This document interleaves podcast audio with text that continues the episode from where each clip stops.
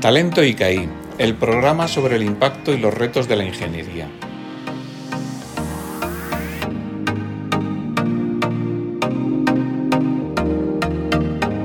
Hola a todos y bienvenidos una vez más a Talento ICAI, el podcast sobre el impacto y los retos de la ingeniería.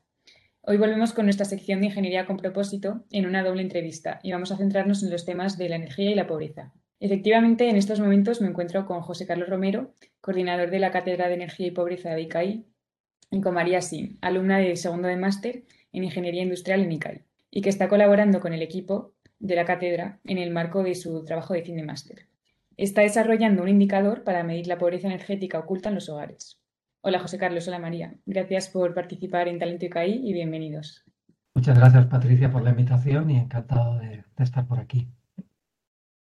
Sí, muchas gracias Patricia por mi parte también. La verdad que es un placer poder participar en esta iniciativa y también enhorabuena porque yo creo que este tipo de proyectos eh, ayudan a ver esa visión más social de la ingeniería. Pues vamos a empezar hablando de la cátedra, que viene a ser un punto de encuentro entre entidades y personas implicadas en la lucha contra la pobreza. José Carlos, ¿cómo se creó esta cátedra de energía y pobreza y con qué objetivos? Pues mira, Patricia, la cátedra se constituyó formalmente hace ya casi tres años, bueno, de hecho un poquito más de tres años, ¿no? Acabamos de cumplir los tres y fue el fruto del trabajo de un grupo de profesores, de comillas, que ya habíamos estado trabajando un año antes, pues haciendo contactos, ¿no? De hecho, la iniciativa más concretamente procede de un profesor que se llama Alberto Núñez, un jesuita, que en aquel entonces era el director de la pastoral de la universidad, el profesor de ICADE, pero que él tenía un pasado antes de ser jesuita del sector energético, había estado en, bueno, había tenido responsabilidades de, muy alto nivel en el sector energético en España, tenía muchos contactos en el sector y fruto de ese conocimiento del sector, pues surgió la idea o la inquietud por su parte de hacer una cátedra o de proponer a la universidad una cátedra que investigara este tema de la energía y la pobreza, no el vínculo entre energía y pobreza.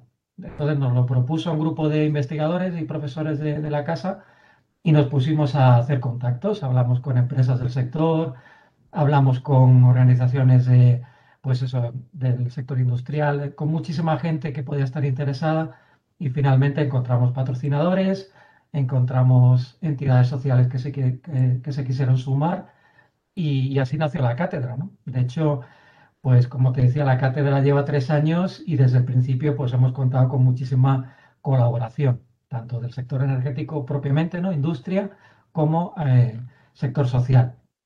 Y me preguntabas también por los dos, por los objetivos en general de la cátedra, ¿no? Y aquí te doy dos, que son por un lado investigación rigurosa, somos universidad, nos, nos dedicamos a investigar y en este caso investigar el fenómeno de la pobreza energética para aportar una visión, eh, como te digo, rigurosa del fenómeno, objetiva en la medida de lo posible. Ese es el principal objetivo, pero también tenemos un segundo objetivo que es más amplio, que es ser punto de encuentro, algo que tú comentabas al principio.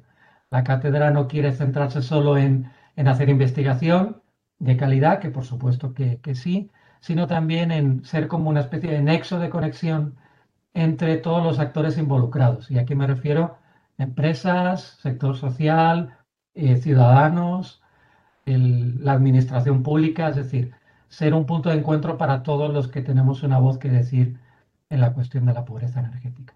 Y ahora mismo, ¿con cuántos miembros contáis y cómo se estructura vuestro trabajo? Pues mira, aquí si hablamos de hacia adentro, ¿no? de, hacia adentro de la catedral, tenemos tres grupos de investigación, uno en ingeniería, otro en trabajo social y un tercero en empresa, en administración y empresa. Y en cada uno de estos tres grupos tenemos una, una tesis doctoral en marcha y bueno, y TFMs y TFGs colaborando con, con dichas tesis y ahí de hecho María nos contará luego que su TFM se vincula a la tesis de ingeniería. Eso es la organización interna de la cátedra. Y hacia afuera, pues contamos, como también te, te decía antes, con colaboradores, ¿no? Principalmente tenemos a los patrocinadores y ahí tenemos a dos patrocinadores principales que son Endesa y la Fundación Naturgy y otros patrocinadores como son EDP, Sedigas y Funcas, la Fundación de las Cajas de Ahorro. Esos son patrocinadores y colaboradores al mismo tiempo. Y después tenemos toda la pata social de la cátedra. Y ahí tenemos pues un montón de asociaciones que participan activamente y con una voz dentro del Consejo, aunque no la patrocinan. Entre ellas están Cruz Roja, Caritas, EAPN, AT de Cuarto Mundo, ACA, Fundación Tomillo, Energías sin Fronteras y ECODES. Como ves, somos un grupo diverso. Y María, como he mencionado, tú estás colaborando con la cátedra en el marco de tu trabajo de fin de máster. ¿Cómo entraste en contacto con ellos? Es decir, ¿cómo se articula esta relación entre los miembros de la cátedra y los alumnos? Pues yo decidí contactar con la cátedra tras ver el primer listado de los proyectos disponibles para hacer el trabajo de fin de máster. Eh, la verdad que tras ver el propósito del TFM y el tema me pareció muy interesante, entonces empecé a investigar un poco sobre la cátedra, los proyectos y las actividades que tenían en marcha. Entonces, eh, bueno, pedí poder desarrollar el TCM con ellos y a partir de ahí pues hemos mantenido un contacto semanal para ir viendo pues los avances, las mejoras del TCM. De todas formas, también hay otros alumnos que colaboran pues con becas, como una chica que está trabajando también con nosotros, que se llama Lucía y que lleva también bastante tiempo en la cátedra con el cálculo de los indicadores y otros temas relacionados. Si entramos más de lleno en los temas de energía y pobreza, eh, José Carlos, ¿cómo definirías la pobreza energética? Eh, pues mira, Patricia, no, no es fácil definirla porque es un fenómeno complejo, como todo fenómeno que tenga que ver con la pobreza en general, es, es complejo y de hecho no existe una definición unánime, ¿no? Ni siquiera los investigadores ni los estados se han puesto de acuerdo en ello. Pero bueno, para eh, para dar una visión un poquito así, grosso modo, de qué estamos hablando, podemos decir que pobreza energética es la incapacidad que tienen los hogares o un hogar en concreto para satisfacer sus necesidades energéticas básicas. Y aquí nos estamos refiriendo fundamentalmente a calefacción, agua caliente y a los electrodomésticos del hogar. ¿Y cuál es la situación actual en España? ¿Qué efectos tiene esta pobreza energética en aquellos que la sufren? Bueno, la situación en España, eh, vamos a intentar ponerle alguna cifra, tenemos indicadores, ¿no? Lo que pasa es que hablar de indicadores siempre es, complicado, Ana María te podrá contar su experiencia, porque una vez que decides un indicador, ya estás imponiendo, ya estás poniéndote unas gafas específicas para mirar el fenómeno, ¿no? Si utilizas otro indicador, lo estás mirando con otra perspectiva y no estás midiendo lo mismo, ¿no? Es importante tener claro esto, que una cosa es la pobreza energética y otra los indicadores que utilizamos para medirla. En este sentido, tenemos bastante información. Aquí en los últimos años el Ministerio, el MITECO, eh, pues se ha puesto las pilas y ha hecho su propio análisis de indicadores y ha sacado sus propios números. Fundamentalmente el MITECO trabaja con cuatro indicadores, cuatro indicadores clave y yo me voy a centrar en dos por no saturar, ¿no? por no dar demasiada información. Uno de ellos es el que se conoce como gasto desproporcionado, es decir, es eh, lo que mide es aquellas familias que gastan más de lo que deberían en su factura energética. Y si atendemos a este indicador, las cifras más recientes, que son de 2019, nos dicen que el 16,7% de los hogares de España están en pobreza energética, ya te digo, desde esta perspectiva de gasto desproporcionado. Esto es uno de los indicadores que se conocen como de ingreso-gasto. Pero hay más, ¿no?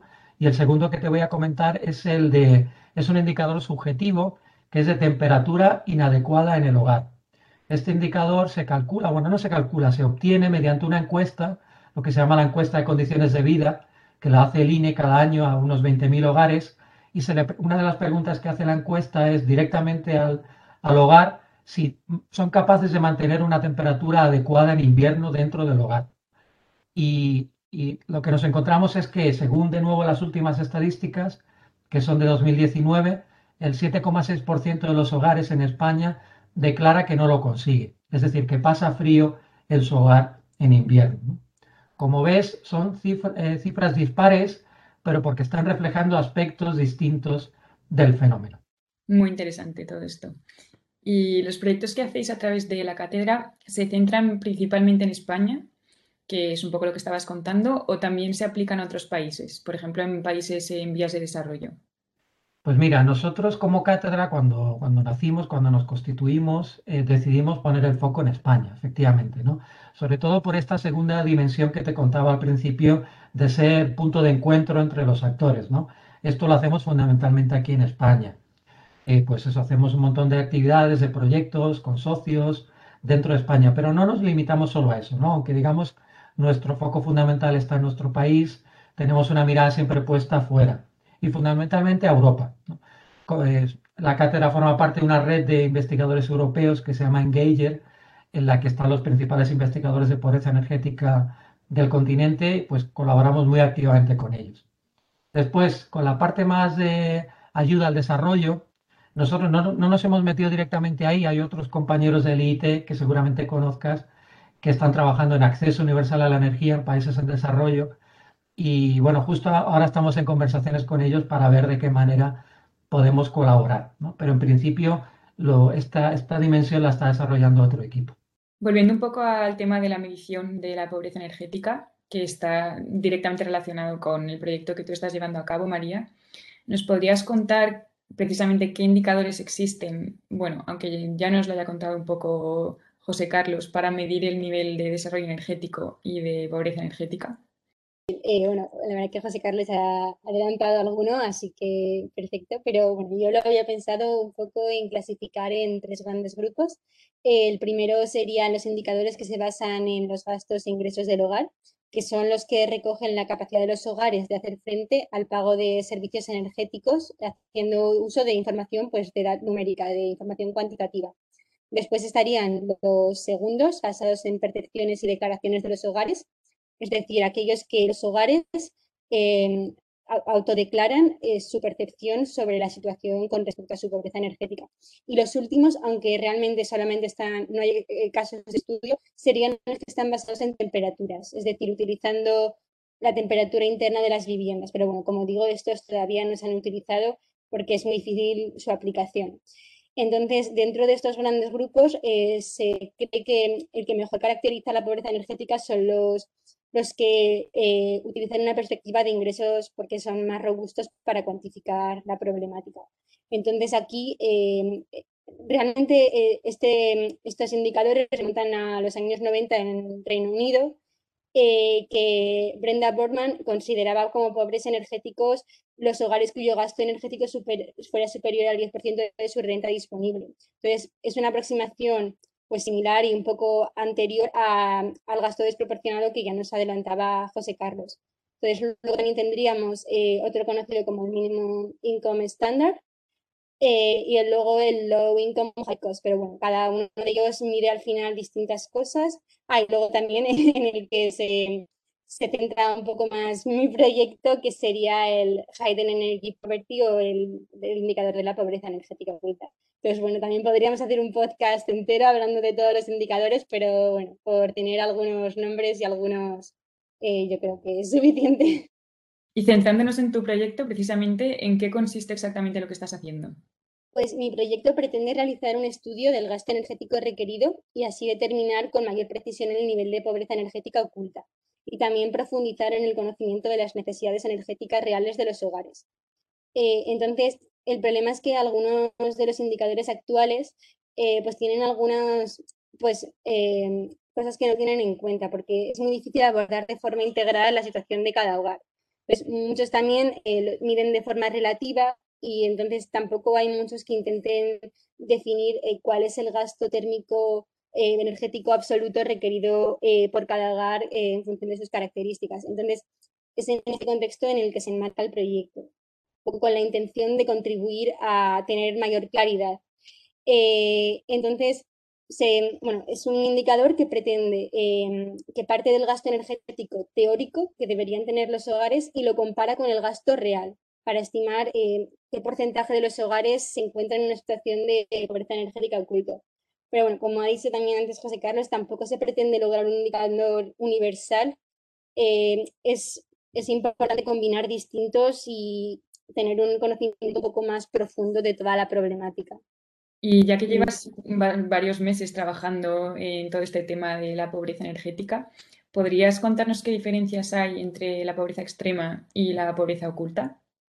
Pues eh, la pobreza extrema suele estar relacionada con la pobreza general, es decir, eh, cuando hablamos de una de pobreza en general, eh, entendemos como aquellas personas que tienen falta de medios económicos para satisfacer sus necesidades básicas. al hablar de pobreza extrema solemos tomar como referencia el 25%, es decir, eh, aquellos hogares que no alcanzan el 25% de los, eh, de los gastos necesarios que debería tener un hogar, por así decirlo. en cambio, por otro lado, la pobreza considera que un hogar es pobre energéticamente en caso de que su gasto energético sea inferior a un determinado umbral. Es decir, tratamos de calcular la brecha entre el gasto energético de los hogares identificados como pobres energéticos y el valor de referencia o presupuesto que esos hogares eh, deberían gastar para alcanzar un nivel normal en relación con otros hogares que tengan unas características similares. Y una vez que termines tu trabajo de fin de máster, ¿va a haber una continuación del proyecto? ¿Qué utilidad pretendéis darle cuando hayas acabado de definir este indicador? Pues eh, la cátedra está realizando distintos informes y papers que pretenden dar pues, mayor difusión a la pobreza energética oculta y también pues, estudiar en mayor profundidad otros indicadores como el MIS y otros, otros más. Y en mi opinión, pues, no es posible lograr un indicador que caracterice totalmente la pobreza energética y permitir, entender por completo la gravedad de la problemática. Entonces creo que es útil seguir trabajando, afinando los indicadores y complementarlos para trabajar conjuntamente pues, con entidades públicas y privadas para abordar acciones que busquen pues, una mejor situación actual y que sean coherentes y, prácticas. Pues me gustaría pasar a un bloque un poco más general eh, para hablar de la ingeniería y de los retos a los que nos enfrentamos. José Carlos, ¿tú cuáles crees que son los mayores retos en la lucha contra la pobreza energética y de qué manera podemos contribuir los ingenieros a superar estos retos y ayudar a la sociedad? Eh, bueno, pues esta es la pregunta del millón, ¿no, Patricia? Que ¿dónde está de verdad el, reto y cómo podemos hincarle el diente, ¿no? Por decirlo de manera coloquial. Eh, yo creo que aquí habría que aspirar a lo más alto, ¿no? Eh, antes comentaba María la relación entre pobreza extrema y pobreza energética o pobreza oculta. Yo creo que en este caso tenemos que mirar a la pobreza general, a la, a la pobreza extrema y que nuestro horizonte tiene que ser erradicar la pobreza y la exclusión en nuestro país. O ese tiene que ser nuestro norte, ¿no? Ese es el sol que nos tiene que guiar siempre en el camino, ¿no? Pero claro, es un horizonte nada más. Si nos quedamos mirando al sol, no caminamos, ¿no? Hay que dar pasos y en este sentido, ya aterrizando en la pobreza energética concretamente, yo plantearía como dos grupos, ¿no? como dos tareas eh, a realizar. La primera tiene que ver con lo que se llaman las medidas paliativas contra la pobreza energética, es decir, aquellas que, que lo que intentan es revertir una situación de urgencia, necesidades urgentes de los hogares. Y aquí ya tenemos políticas que están activas, ¿no? fundamentalmente la principal es el conocido como bono social.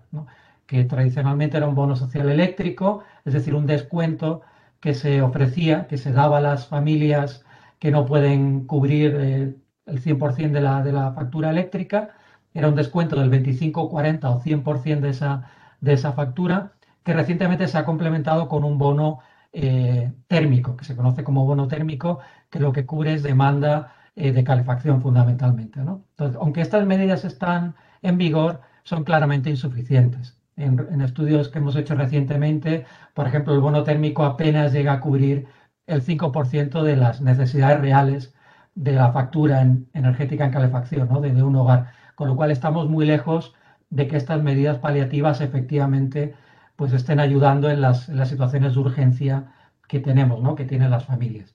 Ese sería como, una, como el primer foco al que, atender, el primer paso que comentaba. Y el segundo tiene que ver con una mirada más a largo plazo.